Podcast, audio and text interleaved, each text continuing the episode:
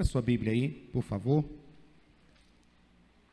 João capítulo 20, deixa aberto aí, João capítulo 20, versículo 29. Seja Bíblia de papel, Bíblia eletrônica. Se você não tiver Bíblia, você pode acompanhar no telão que os meninos da mídia vão estar é, colocando isso aí. Agradeço a presença da missionária, né? Seja muito bem-vindo, seu esposo. Obrigado pela presença. Encontrei na sua Bíblia. Hoje eu vou falar sobre algo que é bem interessante para os nossos dias. Algo que, para nós que falamos, que conversamos, que caminhamos na fé, sobre ver para crer. Ver para crer. É isso? É isso? A nossa fé, ela nos leva a caminhar dessa forma, ver para crer. Você é daquele tipo de pessoa que crer para ver, ou daquele tipo de pessoa que crer para ver, ou que vê para crer? Que tipo de pessoa você é? Qual é o tipo de pessoa que você tem investido para ser diariamente? Você que está em casa, pela internet, que tipo de pessoa você é? Você é aquele tipo de pessoa que só acredita vendo?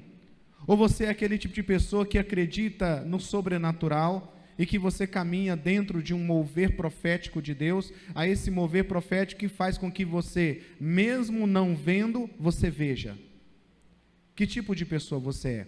A mensagem desta noite ela vai nos levar a esse tipo de entendimento de alguém que chega naquele momento crucial da sua vida, aquele momento em que ele não consegue mais ver, aquele momento em que ele até ora diante da circunstância, da impossibilidade que estava acontecendo na sua vida, e Deus o leva a um caminho, a um caminho para crer para ver, que é o tema da nossa mensagem.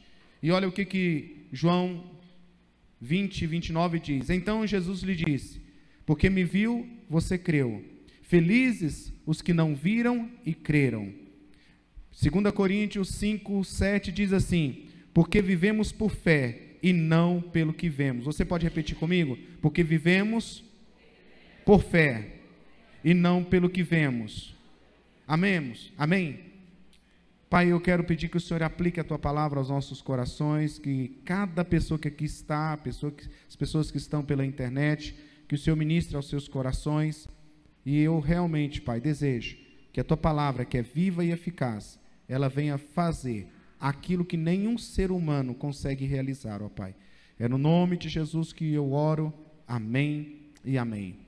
É, dentro do, do mundo da imobiliária, da construção civil, há algo que eles fazem, até mesmo em lojas, que se chama showroom. O showroom é uma estratégia que as pessoas fazem para que quando ainda a, a, o prédio, a casa está ainda na planta ou algo que vai acontecer, eles montam ali aquele showroom para que você veja como vai ficar. Então isso é uma metodologia que as pessoas que trabalham na área da venda possa para que alguém pegue, alguém veja, ah, o, prédio, o apartamento que eu estou comprando, ele vai ficar desta forma. Ali você não está comprando aqueles produtos, você não está comprando aqueles móveis, mas eles montam ali um apartamento pronto, né, para que você veja como vai ficar, como vai ser, os espaços, os tamanhos e assim por diante. Isso é uma metodologia que essas pessoas que trabalham nessa área fazem para vender o produto. Né? O João deve estar falando, é isso mesmo. Porque é uma das ferramentas que dentro da necessidade da caminhada das pessoas, eles criaram para poder vender o seu peixe. E é interessante que certa vez, preste atenção nisso, certa vez uma, um pastor ele foi abordado, é, o pastor abordou uma irmã numa rede de casais, e aí ele disse para essa irmã: Nossa, mas como o seu marido é bonito, né? E, e algo muito saudável, né? Porque não tem nenhum problema homem achar homem bonito, amém? Só tem problema quem tem, tem problema. Só tem problema de falar isso quem tem problema. Não há nenhum problema você achar um homem bonito. Amém? Amém, irmãos? É, alguém chegou ali e eu falei assim: Nossa, que camisa bonita que você está usando, né? Então não há nenhum problema. E aí, esse pastor chegou para uma irmã numa rede de casais e ele elogiou: Nossa, mas como o seu marido está bonito, bem, E aí essa irmã falou para o pastor: Pastor, é o seguinte, ali eu tive que investir muito. Porque ele realmente era assim, alguém que estava aí, chegou jovem, né, que estava lá assim, ele era uma pedra bruta, né? Ele era inteligente, trabalhador, mas ele precisava ser lapidado, lapidado. Então eu investi muito, pastor. Eu investi e hoje ele é bonito, ele é bem estudado, ele é bem sucedido, ele é próspero, ele é homem de Deus e está valendo muito no mercado. Porque está em falta, irmãos. Então, como diz assim, está valendo muito no mercado. Ela, essa jovem esposa, ela conseguiu ver algo naquele homem que muitas outras não conseguiram ver. A, a moral da história que o pastor conta é, essa, esse fato é porque aquele jovem que aquela moça viu, muitas moças não davam atenção, mas ela conseguiu olhar para aquele rapaz, trabalhador, honesto, homem de Deus, mas que precisava assim de uma ajeitada, sabe aquele toque que a mulher sabe dar? E aí ela falou: Eu fiz muito investimento. Então ele, que era assim, não muito visado, hoje é algo realmente que vale muito. Isso é o que? Isso é fé. Isso é fé de você olhar e conseguir ver além do que os seus olhos estão vendo, ver além do que realmente está ali mostrando naquele momento. Então, irmãos, nós precisamos é, é, é, é, ter essa visão em vários aspectos na nossa vida. Sabe, crer depois que aconteceu não é fé. Diga comigo, crer depois que aconteceu não é fé, é testemunho. Tem muitas pessoas que ficam aí, não, porque eu vou testemunhar, porque eu estou vendo agora. Isso é testemunho, não é fé. Fé é você falar assim, eu vejo assim. Eu estava dizendo dentro de um contexto aí que muitos anos atrás eu sempre vi o Parque das Águas. Eu já pisei na Parque das Águas ali, eu vi como que aquilo ia ficar, eu profetizei sobre aquele lugar, eu usei esse púlpito falando assim, ó, vai ter um, um, local assim, assim, vai ficar bonito, e Deus me mostrou que vai ser desse jeito, então compre um lote lá, que você vai ver que lá vai ser algo muito valorizado. Tem muita gente que até hoje não, não vê dessa forma. Tem muita gente que acha que paraíso não vai ficar isso aqui. E que Deus tem falado é o seguinte: que será uma terra muito abençoada, muito próspera, que Deus vai fazer grandes coisas diariamente aqui nessa terra. Por quê? Porque eu creio nisso. Muitos outros vão testemunhar, porque eu cheguei aqui e eu prosperei e assim por diante. São pessoas que vão testemunhar. Mas crer é aqueles que veem antes do que está acontecendo. Martin Luther King Jr., ele disse o seguinte, ele escreveu, a fé está dando o primeiro passo, mesmo quando você não vê a escada inteira. A fé está dando o primeiro passo, mesmo quando você não vê a escada inteira. Olha só, pegue a sua Bíblia aí abra lá em Gênesis 15, versículo 1 diz assim: Depois dessas coisas, o Senhor falou a Abrão numa visão: tenho medo, Abraão. Eu sou o seu escudo. Não tenha medo, desculpe, irmãos. Não tenha medo, Abraão. Eu sou o seu escudo. Grande será a sua recompensa. Mas Abraão perguntou: Ó oh, soberano Senhor, que me darás se continuo sem filhos e o herdeiro que é, do que eu possuo é Eliezer de Damasco?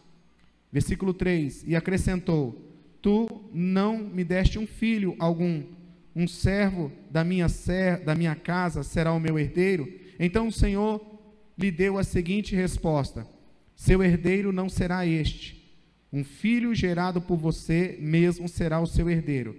Levando-o para fora da tenda, disse-lhe: Olhe para o céu e conte as estrelas, se é que pode contá-las. E prosseguiu: Assim será a sua descendência. Abraão, o que, que ele fez? E isso lhe foi creditado por justiça. Irmãos, Abraão é chamado na Bíblia como amigo de Deus.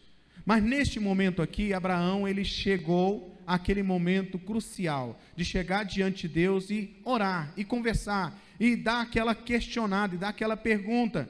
E aí Deus o traz. Então, por que eu creio? Nós vamos falar um pouco sobre isso na vida de Abraão. Alguns princípios que realmente nos leva a uma caminhada de fé, de crer, para que realmente nós venhamos a tomar posse daquilo que Deus já liberou sobre a minha vida. Deixa eu dizer algo no seu coração.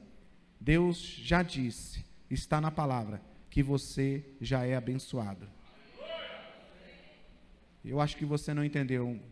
Deus já disse na sua palavra que você já é abençoado, que ele já te abençoou que ele já derramou chuvas de bênção sobre a sua vida. A Bíblia, ela diz que você não precisa ficar correndo atrás de bênção. A Bíblia diz que se você estiver na presença de Deus, andando segundo a vontade de Deus, as bênçãos alcançarão você. Você vai andando e a bênção de Deus vai acompanhando você. Você vai andando, vai fazendo, vai caminhando, vai vivendo um dia de cada vez e a bênção de Deus vai o quê? Ela vai te alcançar. E de acordo com o que você vai caminhando, ela vai ter que correr muito, por quê? Porque você vai andar a passos largos diante da presença de Deus. Você não vai ficar assim.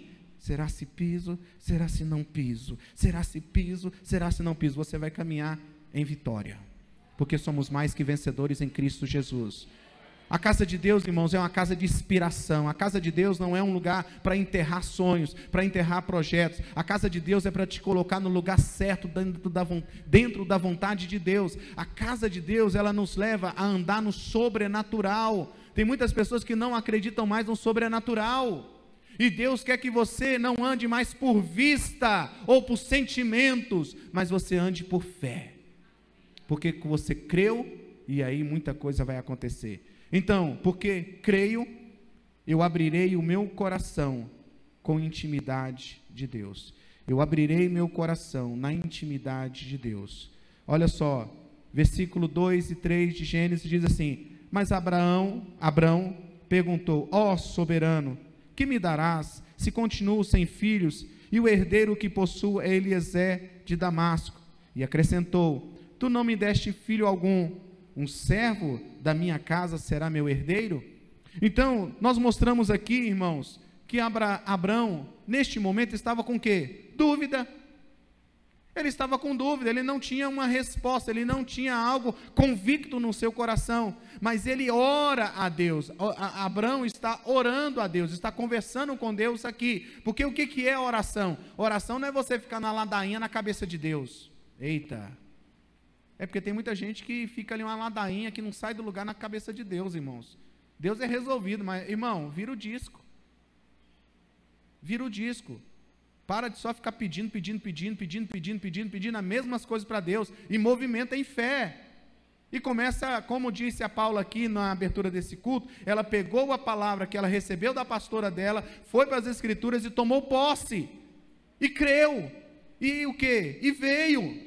Porque se eu creio, vai acontecer segundo a vontade de Deus. Abraão, Abraão, ele chega, ele conversa com Deus, ele abre o seu coração para a intimidade. Irmãos, não há nenhum problema você chegar para Deus e falar assim: está doendo. Senhor, está difícil. Senhor, me ajuda. Senhor, abre os meus olhos. Senhor, eu não estou vendo isso. Não há nenhum problema nisso, irmãos, porque você está abrindo o seu coração, mas você também tem que abrir o seu ouvido para ouvir a resposta de Deus. Abrão abriu o seu coração, e aí, irmãos, ele recebe, ele recebe ali uma direção, uma palavra de Deus diante das circunstâncias que ele está vivendo. Meu querido, quanto tempo que você não para diante de Deus e abre a sua intimidade para Ele? Porque muitas vezes, irmãos, o que está gerando incredulidade em nós é porque nós não somos íntimos do Senhor. Nós não estamos ouvindo uma direção de Deus, nós não estamos abrindo o nosso coração para que Ele possa realmente entrar nas nossas entranhas. Deus sabe tudo sobre você? Sim ou não? Sabe, irmãos, mas por que, que você tem que orar? Para realmente não mudar Deus, mas mudar, mas colocar você dentro de um propósito da direção, da visão que Deus tem para você. Aleluia! Então, porque eu creio, eu vou abrir o meu coração na intimidade de Deus. Para quê? Para que Ele fale o que Ele deseja falar. Abra sua intimidade, abra sua casa.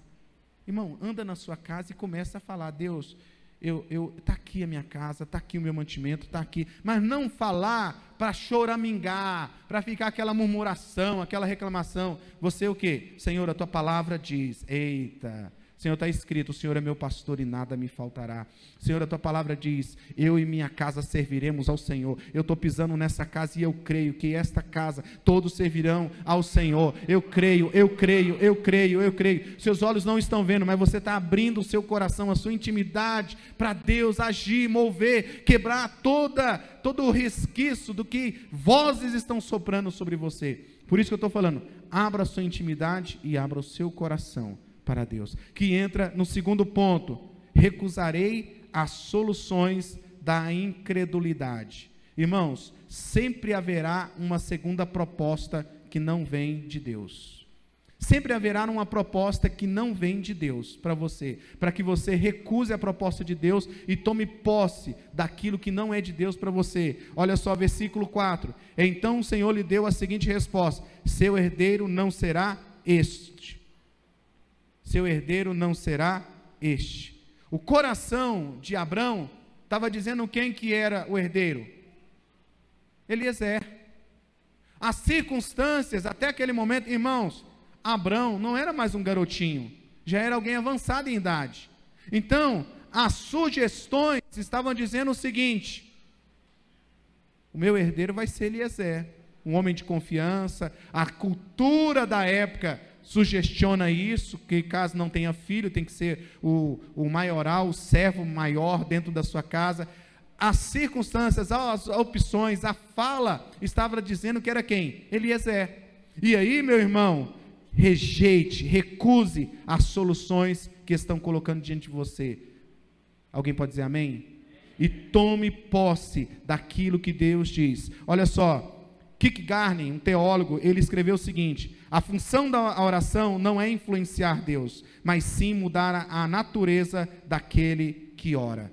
Quando Abraão ele se coloca diante de Deus, ele ora, ele abre a sua intimidade, e aí o que, que acontece? Aquilo que para ele estava como resposta, Deus vem ao encontro dele, não para mudar Deus, não para mudar Deus, mas para mudar o coração daquele que estava orando. Sabe por que tem muita coisa que te impede de orar? É porque o inimigo sabe que quando você se ajoelhar, quando você entrar em intercessão, Deus não vai mudar. Quem vai mudar é você, sou eu, somos nós. Somos nós que vamos mudar. A oração, ela vem realmente para mudar tudo aquilo que não é da natureza de Deus, tudo aquilo que é da natureza humana contra nós diante de Deus. Abraão entrou com uma perspectiva do seu tempo e ele saiu dali com outra perspectiva. Ele não só falou, mas ele ouviu. Lembra que eu falei? Não basta você chegar lá e ficar falando, falando, falando, falando. Abraão falou, mas ele ouviu. A oração é um diálogo. Oração não é um lugar de ficar fazendo vãs repetições e ficar falando uma missa para Deus. É um lugar onde você fala e ouve. Tem gente que vai para oração e fica só ouvindo música. A oração não é para ouvir música. A oração pode até ter um fundo musical, mas a oração é um lugar de você parar e falar assim: sairei daqui só quando o Senhor me falar comigo, me dar uma direção. Mas, pastor, eu tenho uma vida muito corrida. Ou você para para Deus, ou você vai parar diante das circunstâncias. Eu vou repetir. Ou você e eu paramos para Deus, ou você vai separado diante das circunstâncias. Porque em Deus, irmãos, você é um gigante. Mas sem Deus, você não vai muito longe. É o diferencial na vida do cristão. Terceiro, trocarei o meu teto, porque creio, eu trocarei o meu teto natural pelas estrelas do céu. Diga comigo: trocarei o meu teto natural pelas estrelas do céu. Irmãos, olha só, Gênesis, é, versículo 5 diz assim: Levando-o para fora da tenda, disse-lhe: Olhe para o céu e conte as estrelas, se é que você pode contá-las. Até aquele momento, Abrão, ele estava limitado pelo teto das circunstâncias da vida dele pelo aquilo que onde que ele podia chegar. Deus o tira daquele ambiente e o leva para fora. E diz assim: agora olha, faça o mesmo movimento, olha para cima, olha as estrelas, conte elas, conte, conte. Meu irmão, troque o natural pelo sobrenatural. Troque a sua perspectiva no seu coração, nas suas convicções terrenas, para a sua perspectiva de céu, para a perspectiva do sobrenatural de Deus. Deixa eu dizer algo que talvez não, você não tenha escutado há muito tempo. Deus continua fazendo milagres. Deus continua sendo sobrenatural. Deus continua agindo. Deus continua movendo. E qual pode ser? O que será que pode ser o seu teto neste momento? Tem muitas pessoas que eles criam um teto que impede esse levar de Deus para algo sobrenatural. Talvez eu escrevi algumas coisas aqui que pode ser o seu teto hoje. Talvez seja o limitador da sua vida, seja as feridas do seu passado o luto, a crise financeira, a rotina estressante, a formação limitada, o esgotamento físico emocional, enfermidade, cultura familiar. Ah, porque nós nós vivemos uma casinha, porque nós somos isso, nós somos, sabe aquela cultura do do inha? Ah, eu vou na minha igrejinha, a minha esposinha, o meu maridinho. Irmão, em nome de Jesus, tira isso da sua vida. Tira isso da sua vida, esse inha a minha empresinha, a, a minha casinha. Irmão, é a sua casa. É a sua, não é a sua esposinha, é a sua esposa maravilhosa, linda, formosa. As mulheres digam amém, pelo amor de Deus. Diga amém aí, meu amor. Ah, glória a Deus, amém, né? Então, o que que acontece? Porque, irmãos, muitas vezes nós crescemos nessa cultura, é tudo unha. Ah, porque eu já cheguei até mais do que meu pai. Meu irmão, Deus te colocou uma família para te levar até um lugar que vai te lançar muito mais. Eu acho que você não entendeu. Deus te levou para um lugar onde vai te lançar muito mais. Se você está aqui, aqui hoje, você está aqui na Ágape, não é para viver uma vida pequenez. Deus está te incentivando aqui a viver uma vida de águia, a viver com ombro com pessoas que têm realmente falar assim, ó, eu já já enfrentei situações adversas, já enfrentei coisas terríveis, sabe de uma coisa? Mas eu olho para essa pessoa e ele venceu, e eu vou vencer, e eu vou ser é uma pessoa que vai inspirar outros, e assim por diante. E eu não vou ser, eu não sou um qualquer, eu sou filho de Deus, eu sou nascido de Deus, Deus me capacita, Deus me ungiu, Deus me separou, e eu vou viver todo o projeto de Deus na minha geração. Aleluia! Sabe, irmão, não viva pequenez, viva coisas grandes. Porque o Deus que você tem não é pequeno, o Deus que você tem, ele é grande, ele é gigante, ele é o Deus que pode todas as coisas. E aí, o mundo, as circunstâncias quer te colocar um teto, quer te colocar um limitador. Diga não. Diga não. Sabe o que é mais forte do que que você vê? Sabe o que é mais forte do que você está vivendo? Olhe para cá. Sabe o que é mais forte do que você está vivendo, do que você está vendo? É a palavra de Deus. A palavra de Deus é mais forte do que você está vendo e o que você está vivendo. Então pegue a palavra de Deus, rejeite qualquer limite que colocaram sobre você, qualquer estigma que impregnaram na sua vida. Rodrigo, quando nós chegamos aqui em Paraíso, você conhece um pouco da nossa história, como que Deus tem feito. Eu lembro de um dia estar tá aqui, eu estava sendo recebido como pastor. A Eliane nessa época estava aqui também. E aí o pessoal falando, falando do tamanho da igreja e coisa e tal, e eu cheguei aqui, não sei se a Preta lembra, a Preta estava aqui, o Paulinho estava aqui, essa turma dos dinossauros da igreja, né? Brincadeira à parte, né? Eu estava aqui e eu sentei aqui e falei assim, hum, que pena que a igreja é estreita, poderia ser bem maior. Para alguns soaram arrogância, desprezo e assim por diante. Mas não, irmãos. É porque o que Deus tem para nós aqui, como família ágape, como igreja ágape, é muito maior do que isso. Porque tem muita gente para ser salva, porque tem muita gente para ser alcançada, porque tem muita gente, irmãos, que está precisando de um evangelho que realmente é pregado e levado a sério. E muitas pessoas vão ser salvas e muitas pessoas serão enviadas, porque nós somos uma igreja apostólica que capacita, que ganha, que consolida e envia os vocacionados para a missão que eles têm. Amém? Então, não era desprezando, mas, irmãos, tem uma visão grande. Tem uma visão do tamanho do seu Deus. Aleluia. Não vai quebrar, não, irmãos. Pode ficar tranquilo. Não vai quebrar, não, em nome de Jesus. Quatro. Porque eu creio, eu receberei a visão que Deus tem para mim. Porque eu creio, eu receberei a visão que Deus tem para mim. Versículo 5 e 6. Diz assim: E prosseguiu: Assim será a sua descendência. Abraão creu no Senhor, e isso lhe foi creditado como justiça. Deus tem uma visão para você. Deus tem uma visão para você. Então receba. Deus tem uma visão para você. Então receba. Deus te trouxe para o Tocantins, não foi por acaso. Então receba essa visão que Deus tem para você. Deus te fez você nascer nessa terra, não foi por acaso. É porque você, Ele quer que você coma o melhor dessa terra. Deus te trouxe para esta igreja, não é para simplesmente sentar no banco e ficar a, a, vendo a coisa acontecer. Não, Ele tem um ministério para você. Ele tem algo para você. Então receba e viva isso diariamente. Cada situação da sua vida é para forjar você para coisas grandes. Se você não é forjado, se você não entra no fogo, meu irmão, você não vai ser lapidado como diamante. Aleluia. Tem situações que você está vivendo é porque Deus ele sabe em quem está investindo. E quando Deus está investindo em você é porque Ele sabe que vai ter retorno. E sabe qual é o retorno que vai ter? De você ser encontrado aprovado diante da presença dEle. É, meu irmão, porque não adianta nada você passar pelo fogo e não ser aprovado. Você tem que passar pelo fogo e ser aprovado. Irmãos, Deus tem algo para você. Creia nisso. Receba o que Deus tem para você. Ah, meu querido, Deus tem uma visão. Qual é a visão que Deus tem para você? O que você transpira, você ama. O que você transpira, você ama. Se você for perguntar para o Elcio sobre SWAT, não é, Elcio? SWAT, estratégia, prender bandido. Eu vou estou entrando nas coisas que Pergunta para ele se ele não gosta disso. Ele gosta. Pergunta para ele sobre música.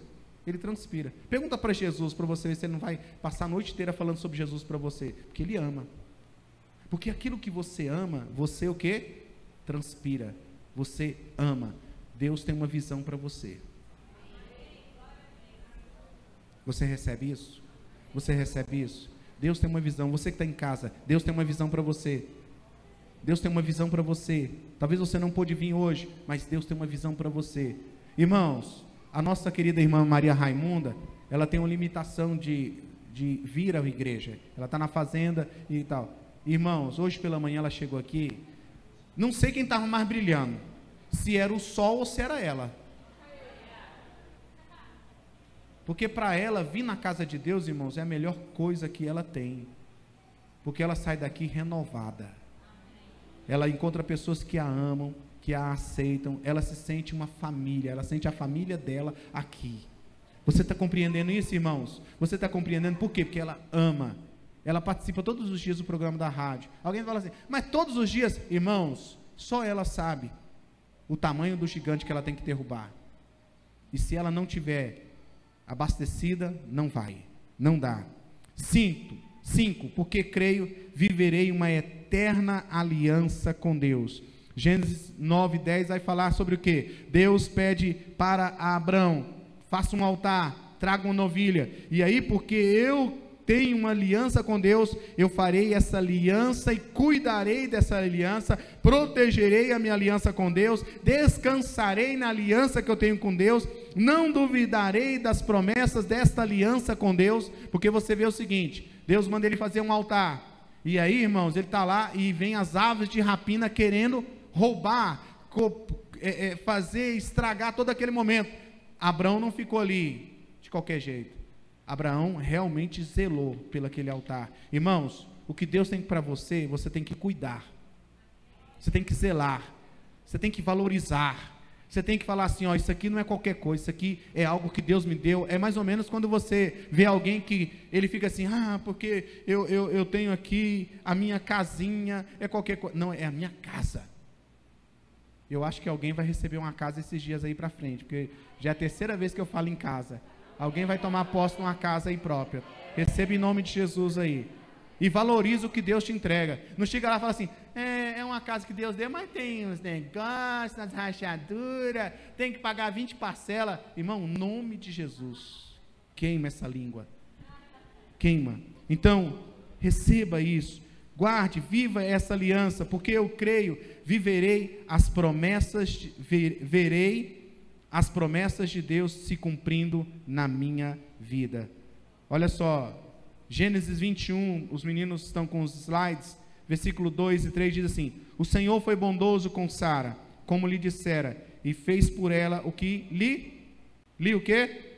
Prometera. Sara engravidou e deu um filho a Abraão, em sua, em sua, na época, na época fixada por Deus em sua promessa. Abraão lhe deu o nome de Isaac, ao filho que Sara lhe dera.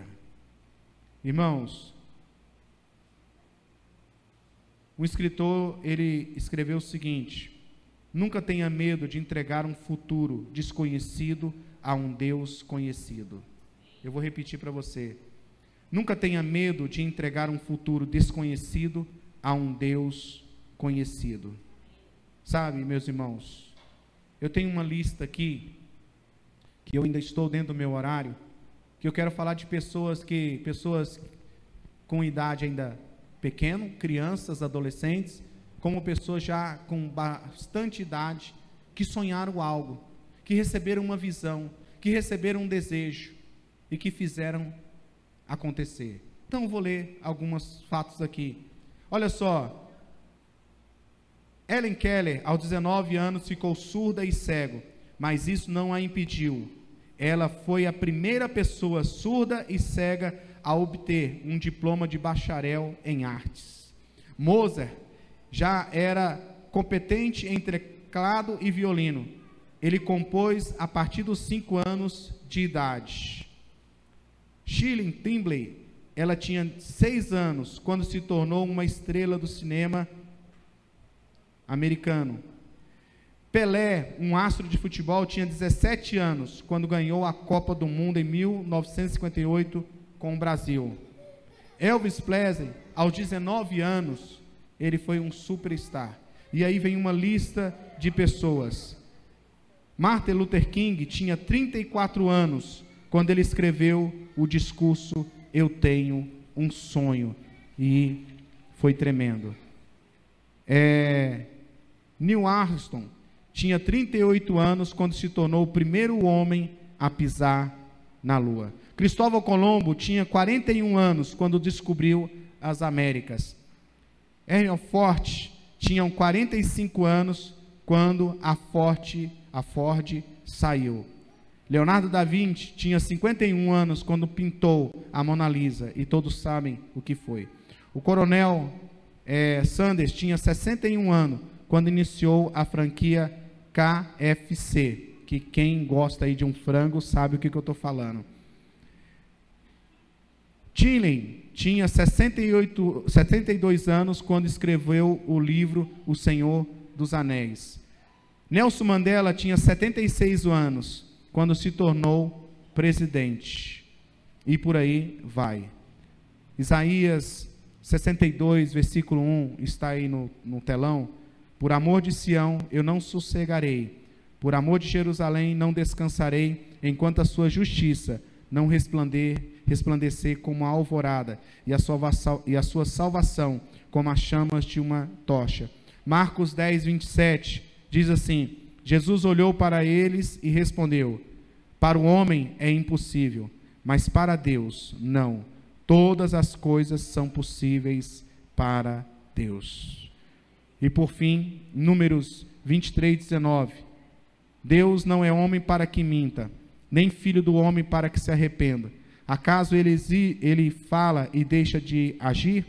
Acaso promete e deixa de cumprir? Hoje é dia de renovo. Hoje é dia de recomeços.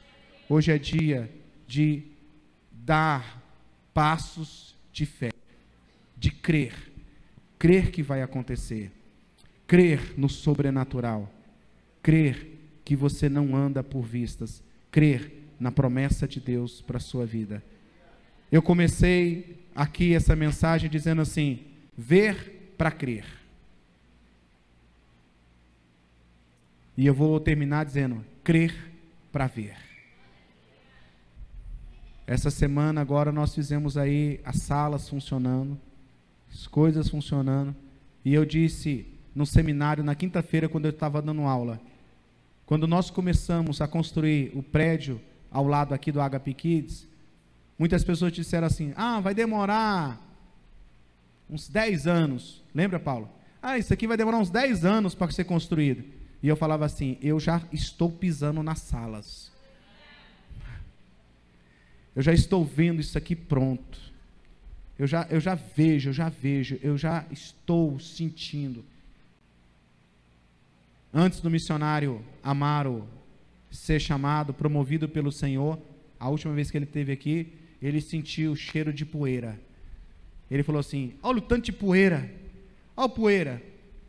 Irmão, se você quiser um bocado de poeira, pode vir aqui, porque nós estamos numa poeira, mexendo no estacionamento, terminando tudo isso aqui. Eu estou contando algo que nós cremos e estamos vivendo. Nós cremos e estamos vivendo. Esses dias agora, esses dias agora, nós tivemos muita dificuldade nesse ano para fazer o acampamento das crianças, dos jovens. Muito difícil, irmãos, muito difícil. Muito difícil achar área, muito difícil achar lugares, muito difícil. Tudo limitado, as pessoas não levam com aquela excelência que a gente gosta de fazer com excelência, de ter bons alojamentos, de ter boa estrutura. Muito difícil. Fomos fazer o um encontro com Deus, meus irmãos, como que foi difícil para nós. Foi muito difícil para nós também. E nisso aí vem gerando algo no nosso coração. E eu falei assim: Deus nos prometeu o melhor desta terra. Deus nos prometeu que onde nós pisarmos, nós vamos conquistar por herança. E eu comecei a pedir para algumas pessoas, falei assim, ó, nós precisamos comprar uma área para fazer a nossa chácara, ter a nossa estrutura, poder abençoar centenas e centenas de pessoas. Mas nós precisamos mover, nós precisamos agir, nós precisamos crer naquilo que Deus disse para nós. E ontem, aqui numa assembleia que nós fizemos aqui com a liderança, numa reunião de liderança, nós decidimos que vamos comprar uma chácara para a igreja. Amém. Já olhamos essa área. Pode aplaudir Jesus.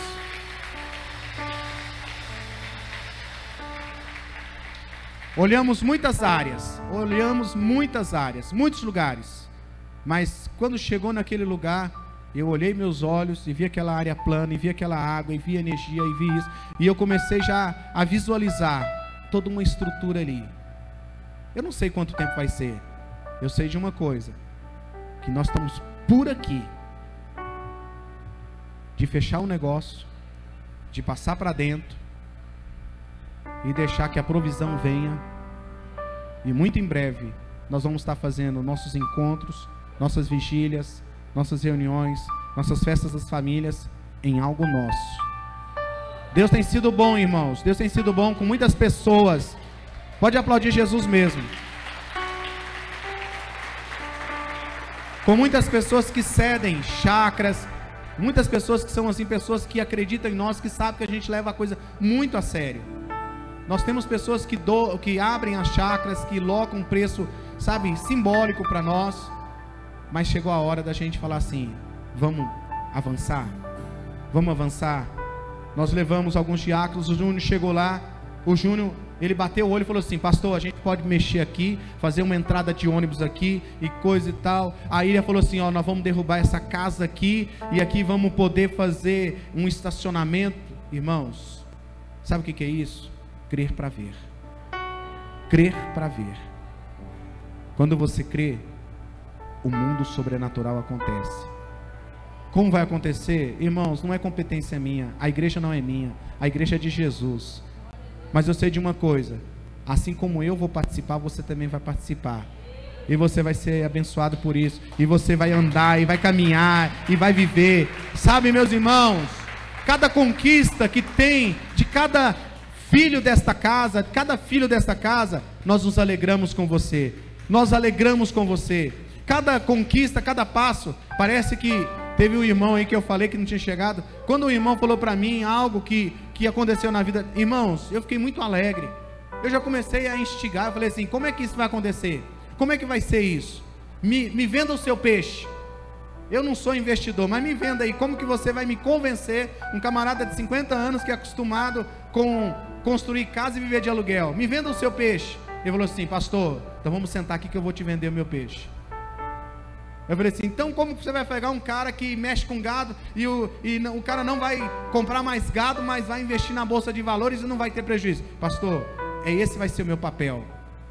Sabe o que, que eu saí dali e falei assim: ele está no caminho certo, porque ele acredita, ele acredita, ele acredita no que está fazendo. Você acredita? Você acredita na promessa de Deus? Você acredita que você vai viver a cada dia um milagre por vez? Em Elisângela, você acredita um dia de cada vez, um milagre por vez, um milagre por vez, um milagre por vez. Talvez esse milagre é de hora em hora, é de minuto em minuto. Irmão, não limita a ação de Deus na sua vida. Não limita. Fala assim, ó, ah, vai ser daqui tantos anos. Pode acontecer agora. Pode acontecer agora. Pode acontecer nesse instante. Talvez você saia daqui quando você chegar em casa já tem uma notícia lá de um milagre que aconteceu. Porque você creu. Porque você não andou por vista, você não andou por qualquer coisa, você andou pelaquilo que a palavra diz que você deve caminhar. O justo viverá pela fé. Vamos colocar em fé, em pé e em fé.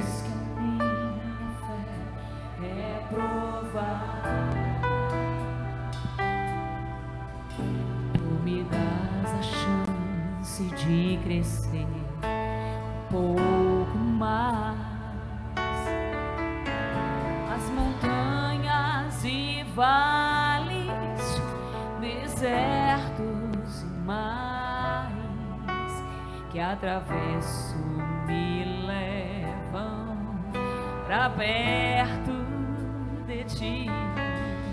E minhas provações não são maiores que o meu Deus e não vão me impedir de caminhar. E se diante de mim não se abrir o mar, Deus vai me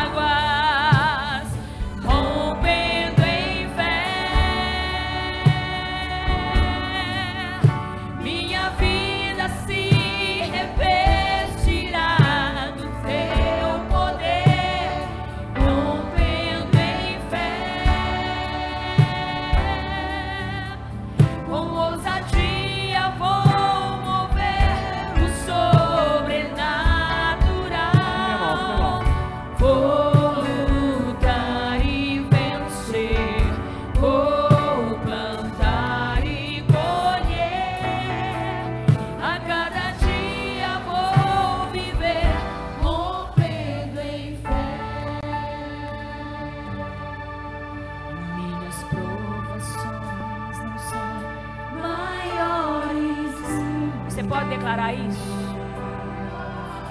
E não vão me impedir de caminhar. Porque se diante de mim não se abrir o mar, é Deus que vai me fazer andar Fazer sobre as águas. sobre as águas. Grite em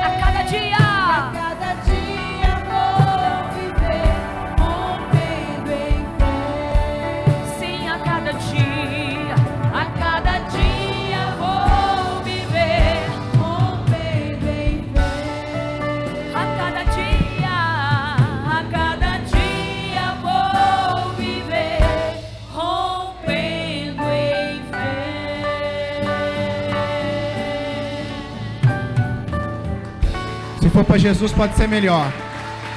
Aleluia! Aleluia! Você que crê, você que crê no sobrenatural de Deus, dê um brado de vitória. Dê um brado de vitória. Dê um brado de vitória. Dê um brado de vitória. Dê um brado de vitória. Lança fora a incredulidade. Creia, creia, creia. Aleluia.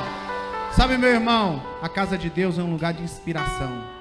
É um lugar de mudança, de confronto, mas é um lugar também de inspiração. Você vai sair daqui tocha. Igual o Oliver, né, Oliver? Sapatinho de fogo? Sapatinho de fogo? É, irmão, você tá pensando o quê? Isso aí é sapatinho de fogo. É porque tá com vergonha, né? Mas ele tava ali comigo assim, ó. Né, Oliver? Sapatinho de fogo. Irmãos, ainda em pé, que o Senhor realmente faça com que você pegue essa palavra que não é minha, mas é de Deus. E você transpira isso durante a semana e transmitindo para outras pessoas, transmitindo no seu pequeno grupo, sabe? Onde você chegar, onde você chegar, não seja daqueles que murmuram, daqueles incrédulos, mas tenha fé, ande no sobrenatural. Amém?